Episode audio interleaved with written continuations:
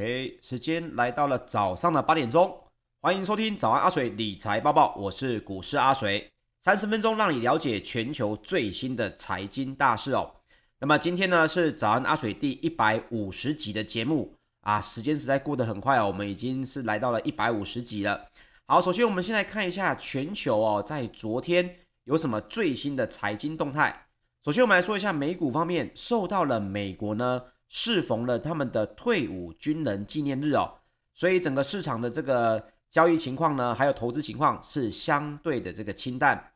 那么呢，标准普尔五百指数哦，只有小幅的收高。不过呢，当中有个类股哦，非常的亮眼哦，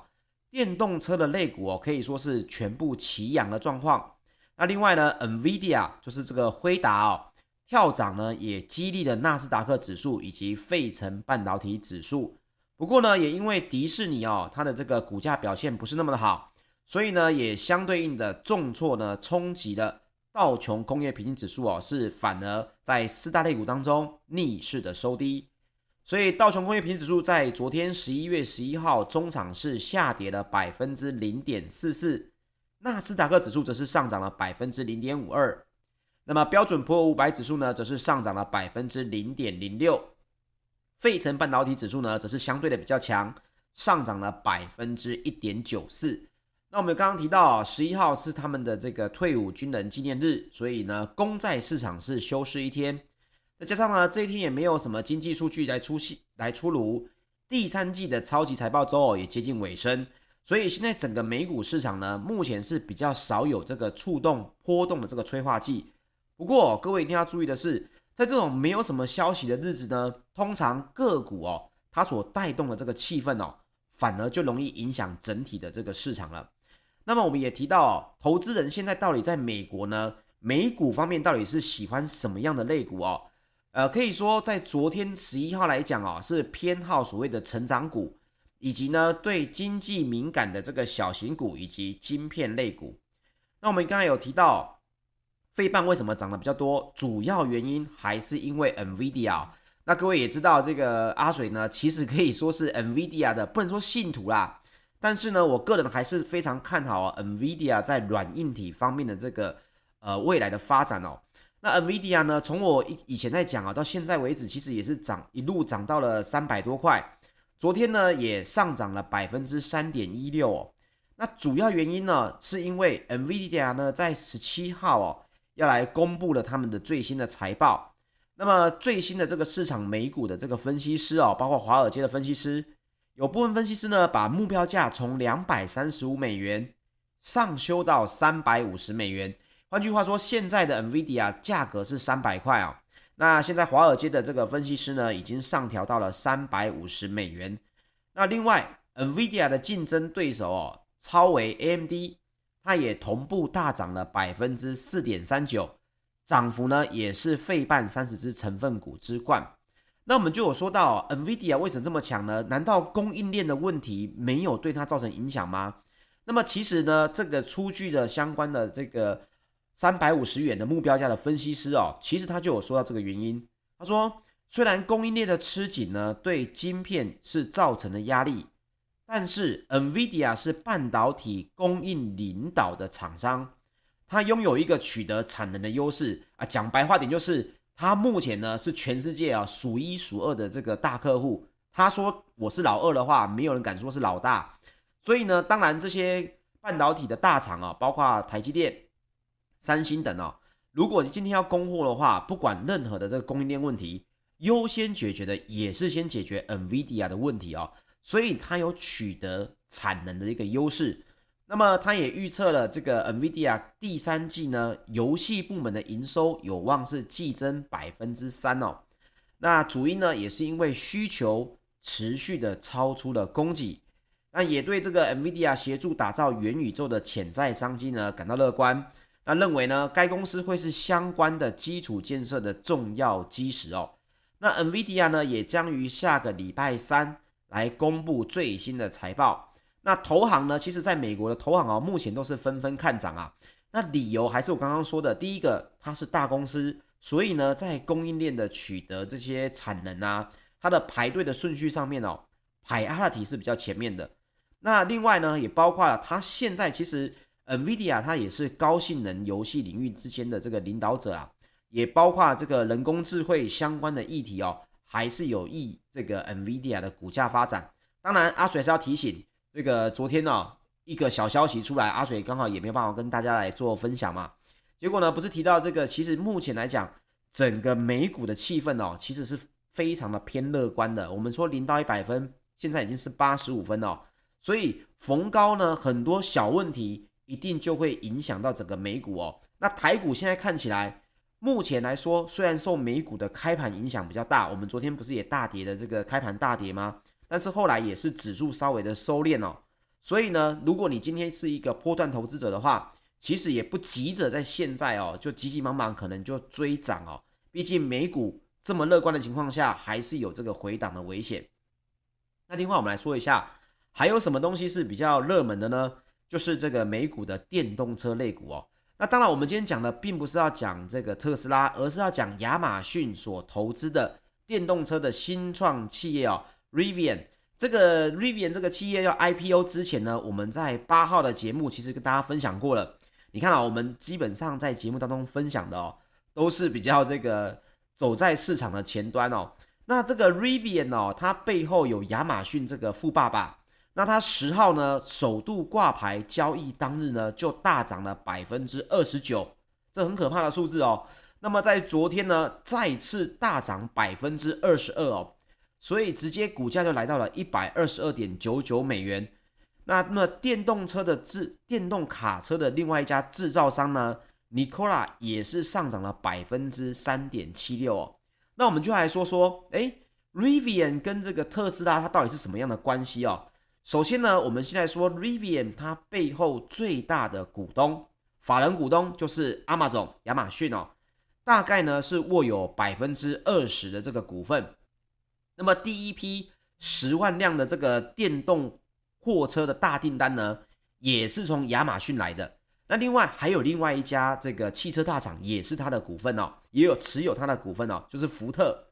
所以呢，光是亚马逊跟福特就握有了将近三分之一的这个这个整体的股权哦。那 Rivian 的前身呢，其实叫做 Mainstream Motors，它在零九年的时候就已经创立了，它并不是一家新创的公司。它在一一年的时候就改名叫做 Rivian。那一七年，他收购了日本三菱汽车位于这个伊利诺州的这个工厂，然后就开始要来做他们电动车的量产。那各位如果现在是看我的 YouTube 的直播的朋友们呢，应该就有看到我的画面上面哦，有帮大家展示一下这个 Rivian 的电动的皮卡哦。那这台车呢，目前整体来说，Rivian 的市值到底能不能已经影响到特斯拉哦？现在来讲还不行，因为。Rivian 刚上市的这个市值呢，还是只有特斯拉的一成左右。但是各位要想想哦，这个 Rivian 呢，现在整个特斯拉呢，其实是所有电动车厂哦加起来都没办法比拼的。那么 Rivian 的这个董事长啊，本身哦，他也比较温文儒雅，他不像这个特斯拉的执行长哦，马斯克，因为他有时候讲话，呃，我们不要讲疯疯癫癫呐，但是有时候讲话比较让人出乎意料。包括要不要卖股票，要上 Twitter 去问网友哦，所以非常多的美国的媒体哦，就很喜欢用这个超人克拉克肯特的形象哦来形容他，然后就变成是特斯拉的这个马斯克，不是说有可能是这个钢铁人的原型吗？所以现在整个呢气氛就好像搞得好像是钢铁人对上超人哦，啊不是蝙蝠侠对超人，而是钢铁人对超人。所以马斯克现在对于这个 Rivian 这样子的公司有什么样的看法哦？他也提到了，想要挑战我的龙头地位，第一件事情就是你要能够量产汽车。因为马斯克这样讲啊，并不是没有理由。当时呢，特斯拉也是先募资在造车嘛。可是各位还记得吗？当年在这个一零年的时候，他刚 IPO，整个特斯拉的市值也只有十七亿美元。但那个时候呢，他已经卖出了一千七百台的这个他们的电动车，而这近十年呢，包括了才刚两年前，各位还记得，为了生产这个特斯拉的 Model Three 哦，还陷入了严重的瓶颈当中，甚至呢，当时也市场当中放话，这个特斯拉呢，距离破产哦只有一个月，不过后来就被他给撑过去了，也因此呢，现在哦，马斯克现在的意思是说，嗯，如果这些公司呢，包括 Rivian 新创公司哦，想要来挑战这个整体啊特斯拉的龙头地位的话，第一件事情还是在于处理量产的问题哦。所以短线上面，你说电动车的话题是不是实在的？确实跟大家报告哦，这个东西其实实打实的，并不是只是一个呃空有取表的话题性而已哦。但是呢，整体来说，特斯拉目前还是能够站印在这个相关的龙头地位。不过，一旦 Rivian 可以这个处理掉所谓量产的疑虑之后，我相信哦，诶，我记得我之前曾经在节目当中，大概是两个月前吧，跟大家分享过，我那个时候说了一句话，我说电动车绝对不能只看现在的排名就去做投资，因为未来一定会有很多你没有听过。甚至是你以为不是对手的对手哦，会在两三年内呢，有可能直接弯道超车，因为这是一个新兴的市场，所以各位在投资这个电动车的相关的产业或股票的时候，一定要往大的方向去做投资，而不是往这个押宝某一档啊，比如说特斯拉相关的供应链个股哦，最好是它可以供应给每一个供应链的这种基本的哦，更前端的公司哦，是比较安全一些的。那另外我们也提到，电动车的充电设备制造商呢，Brink Charging，它的公布第三季的营收呢，也远超乎华尔街的预期哦。它这个 Brink 呢，就是这个英文当中扎眼的这个扎哦。那它呢，去年同期的九十万美元的这个营收呢，可以说是几乎在上市企业当中非常不显眼呐。但是呢，今年第三季的营收哦，直接暴增了百分之六百。来到了六百四十万美元。那原本呢，根据这个 FactSet 的这个调查哦，分析师原本预期 Q 三呢，Brink Charging 这个电动车的充电设备商呢，营收大概只有四百七十万美元，但是实际来到了六百四十万美元哦，也闻讯大涨了百分之八点一六，收在三十五点五亿美元，这是相对的比较便宜一点的这个公司啊。那另外，也自从美国总统拜登哦的一兆美元的基建方案之后，我们都在问说，诶，这一兆美元有多少会跟电动车有关哦？这个金额呢，里面大概会有七十五亿美元哦，会来建设电动车的充电站。那通过之后呢，这个当然整体来说，充电类股哦就走势非常的强劲，其中哦包括电充电桩的龙头大厂哦，EVgo。也大涨了百分之二十四点七九哦，收在十九点二三美元。那么该公司呢，最近刚宣布哦，跟通用汽车就是 GM 来做合作，将要在全美设立三千两百五十个充电桩。那相较之下，迪士尼公布的上一季的财报就比较令人失望了。那主因呢，也是因为他们 Disney Plus 的这个串流影音的订阅用户哦，还有主题乐园的营收哦，都不如市场的预期。迪士尼呢也应声下跌了百分之七点零七，也是拖累道琼主要的这个成分股。那我们就提到了，在这个昨天在节目当中没有办法跟大家分享的这个最新的 CPI 数字哦。为什么昨天美股会脸绿呢？呃，前天的美股会脸绿呢？主要呢也是因为十月的 CPI 哦，增率是高达百分之零点九，核心的 CPI 呢也月月增了百分之零点六。那以年增率来讲，是直接十月份 CPI 跳增了百分之六点二，这个记录非常可怕哦，是三十一年以来的新高记录，也是联准会预设的通膨两趴的这个目标的三倍以上。所以目前大家认为啊，如果通膨再不降温的话，FED 或许会来加快削减量化宽松的步伐，而且也有可能提前升息。目前呢，根据这个芝加哥商业交易所的这个 Fed Watch 的 FED Watch 的这个工具的显示哦，目前联邦基金期货投资人在十号的最新预估是，明年六月前升息一码的几率哦，已经从百分之四十三上升到百分之四十八哦，三月前就说升息的这个几率呢，也增加了一倍以上。那么我要提醒这件事情是，如果它是按部就班的来。基本上美股已经是所谓的呃，已经反映了相关的这个可能性的。但是呢，如果出现了所谓的突发状况哦，突袭的状况的话，美股的反应呢也有可能是比较大一些的。这个在短线上面呢，各位也要注意一下。在明年呢，三月份的时候呢，之前就有可能升息的情况，已经是增加了一倍以上了哦。好，接下来我们来分享一下欧股方面哦。恒大集团呢，再度的躲过了违约的情况，那也包括了欧洲的矿业股呢飙涨，企业的财报出色也提振了市场的情绪哦。那抵消呢德国第四波疫情的这个疑忧虑，泛欧指呢是再度的刷前空前的新高。那周四的泛欧 STOXX 六百指数是上涨了百分之零点三二。那另外，我们先提到刚刚说到的恒大呢，是兑付了债息，再度躲过了违约。那么铁矿砂跟铜价也就闻讯的走升，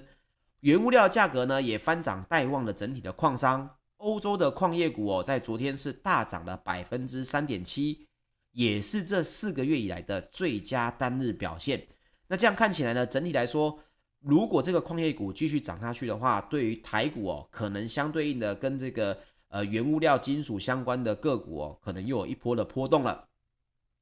那为什么会是这样子呢？也除了这个整体来说，这个房地产的消息哦，似乎让大家比较乐观之外，矿最大的矿商哦，必和必拓也上涨了百分之三点九。原因呢，是因为该公司的气候路径图哦，已经取得了许可，计划呢，在二零五零年就可以达到净零的排放。那另外，钢铁大厂呢？安塞勒米塔尔哦，这个也上涨了百分之四点一，原因就是因为该公司的季度财报来到了十年来的最佳纪录。那么财务长也说，对第四季的钢铁市场啊展望是深具信心。OK，这家安塞勒米塔尔呢，这家公司大家可能有些人可能比较陌生一点哦，但是跟大家分享的是，它是全世界第一大的钢铁生产公司。只要是汽车、建筑啊、家用电器啊、包装上面的钢材哦，它在市场上面都是属于龙头的地位，所以它拥有最大的这个原材料供应跟广泛的这个分销网络哦。它是两家大公司在零六年合并的，在一七年的时候呢，也是全球五百强企业里面排行第一百二十三名的，所以它的财报上涨呢，对于钢铁类股也会有相对应的影响，各位也可以在短线上面注意一下喽。那我们刚刚提到德国，爆发了第四波的疫情，本月十号为止呢，德国每天哦新增的案例就逼近了四万人，七天染疫的这个人数呢，每十万人当中就有两百三十二人，也创下了空前的新高。那么目前德国只有百分之六十六的人口完成了接种。那目前呢，他们也很多，你知道欧洲人呢很多是提倡自由哦，所以他们很多反疫苗者呢就会去上街抗议。那目前这件事情对德国来说并不是好事哦，原因是因为德国的经济专家委员会呢，在十号哦最新才刚调降了德国的成长展望，是最新一个下砍预估值的一个机构。那么该委员会就预测啊，今年德国的 GDP 的扩张速度哦，从三点一降到了二点七，也沦为欧元区成长最慢的国家之一。这个之前跟大家也分享过德国的相关的数据哦，不是这么乐观。我也提到了，到底是德国的这个问题呢，会变成慢慢的影响全球，还是全球的这个乐观发展呢，会来影响德国？目前看起来这个方向还不确定。不过德国本身的 GDP 已经是被这个专家委员会哦有最新的下修的这个情况了。好，接下来我们来说一下石油方面哦。目前呢，公布的数据显示，美国的通膨哦，上来看到了三十一年的高点，引发呢市场猜测，美国有可能来释放战备的储油，来平抑不断飙升的能源价格。不过呢，昨天呢、哦，原油的期货价格是稍微的反弹，也收复了前一日的部分跌幅。那么纽约商业交易所十二月的西德州中级原油，它的期货十一号是收盘上涨了百分之零点三。来到每桶八十一点五九美元。那欧洲的 ICE 期货交易所一月的布兰特原油呢，则是上涨了百分之零点三，来到了每桶八十二点八七美元哦。所以整体来说，石油的价格还是在八十到八十五之间呢，有机会继续的在波动。那么原因呢、哦，包括最近下跌的情况呢，也是因为美国总统拜登哦，他要来出手抑制通膨。那当中能源的价格就是一个非常重要的因素，所以也有可能呢会来采取释放出战备储油的这个情况，就短线上面这个石油哦，可能还是会有一点压力。那另外，如果升息的脚步越来越近，对于美元走强的这个情况呢，也有可能会有影响。一旦美元走强，油市的价格呢，也有可能会面临压力，因为原油的交易是依赖美元计价的。美元强势的时候呢，其他的货币交易原有的这个投资人哦，就必须要付出更高的购买成本，所以因此呢，往往会压迫国际油价的一个表现哦。好，接下来我们再来分享一下一个类股的最新消息哦。我们刚刚提到的新能源车，就所谓的电动车，我们来跟大家分享最新的一个数据报告，来看看这个整体的发展到底是如何哦。今年呢，前三季哦，根据这个 TrendForce 的研究就表示哦，全球新能源车的市场销售呢，总计是来到了四百二十万辆。其中呢，纯电动车的情况呢是大概在两百九十二万辆，整体的年成长率哦，已经是来到了百分之一百五十三。那么插电式的混呃插电混合式的电动车呢，年成长率也有百分之一百三十五。换句话说，整体汽车市场虽然半导体一直在缺货，而且有疫情的问题来讲，目前来看，只要是跟新能源车的销量的。整体的实际销售还是有一个非常亮眼的销量表现。那么纯电动车部分呢？目前特斯拉是以百分之二十一点五的市占率稳居第一，前三季的总销量呢已经超越了去年的全年成绩。那么第二名呢是中国大陆的五菱宏光。那持续呢能够有高销量原因哦，除了它五菱宏光在大陆呢是属于这个入门车款，当然除了低价之外。另一个方面就是他们销售的地方，从中国的三四线城市，五菱宏光已经逐渐拓展到了一二线城市哦。那比亚迪跟 Volkswagen 呢，就分别落在了第三名跟第四名。你看，这就是阿水跟之前大家跟大家分享的哦。我说这个排名呢，短线上面一定会有变化。当时比亚迪呢还是排在第二哦，后来就被五菱宏光给超车了。我说过，各位将来一定会看到很多原本你没有听过的电动车厂哦。那这一点呢，也逐渐在证实，各位也可以持续的再关注一下喽。那么 Volkswagen 呢，来到第四名，因为它的第三季开始哦，主要都以这个 ID 系列的车款来做主要的纯电动车销售。那目前来讲，还是大概排在第四名的情况。那如果说整体的电动车市场哦，目前来看，接下来一到三年都是新创品牌，还有跨界造车，比如说 Apple。苹果有没有可能忽然跑出来做电动车，也都有可能。所以未来一到三年呢，排行跟市占还有许多变动的空间。你在投资布局上面就一定要多加的注意喽。好，最后我们来分享一个台股的总体新闻哦。根据日经新闻十一号的一个最新报道，因为晶片短缺冲击了 iPhone 等产品的生产，也让代工众多苹果。产品的这个台湾企业的业绩呢，是有稍微下滑的情况哦。根据二零二一年十月份列入这个阿夏三百成分股的台湾十九家主要 IT 厂的这个营收哦，合计值是一兆三千一百九十五亿元，比去年的同期呢减少了百分之零点四，是十三个月以来呢首度哦陷入了萎缩。那么报道又指出啊，这是主要是因为这个新冠肺炎疫情的影响，所以呢，过去一年来 IT 产品哦需求是急增的。不过现在这个严重的晶片荒呢，也逐渐让情情况哦发生了变化。因为需求虽然这么强劲，但是我生产不出来嘛，所以包括了鸿海负责大约是六成的 iPhone 生产哦。那么即便 iPhone 十三刚开卖不久，鸿海的营收呢较去年同期，大家有看到哦。也是属于萎缩了百分之十点一的情况。那么另外一家 iPhone 的代工厂呢，和硕四九三八呢，在十月的营收哦，也呈现了年减的情况。那么据这个日经新闻的报道，台积电也有受到这个影响，包括连苹果本身哦，都没办法确保充足的数量，也下修了 iPhone 的生产计划哦。那么苹果目前是占台积电营收比重大概是百分之二十五，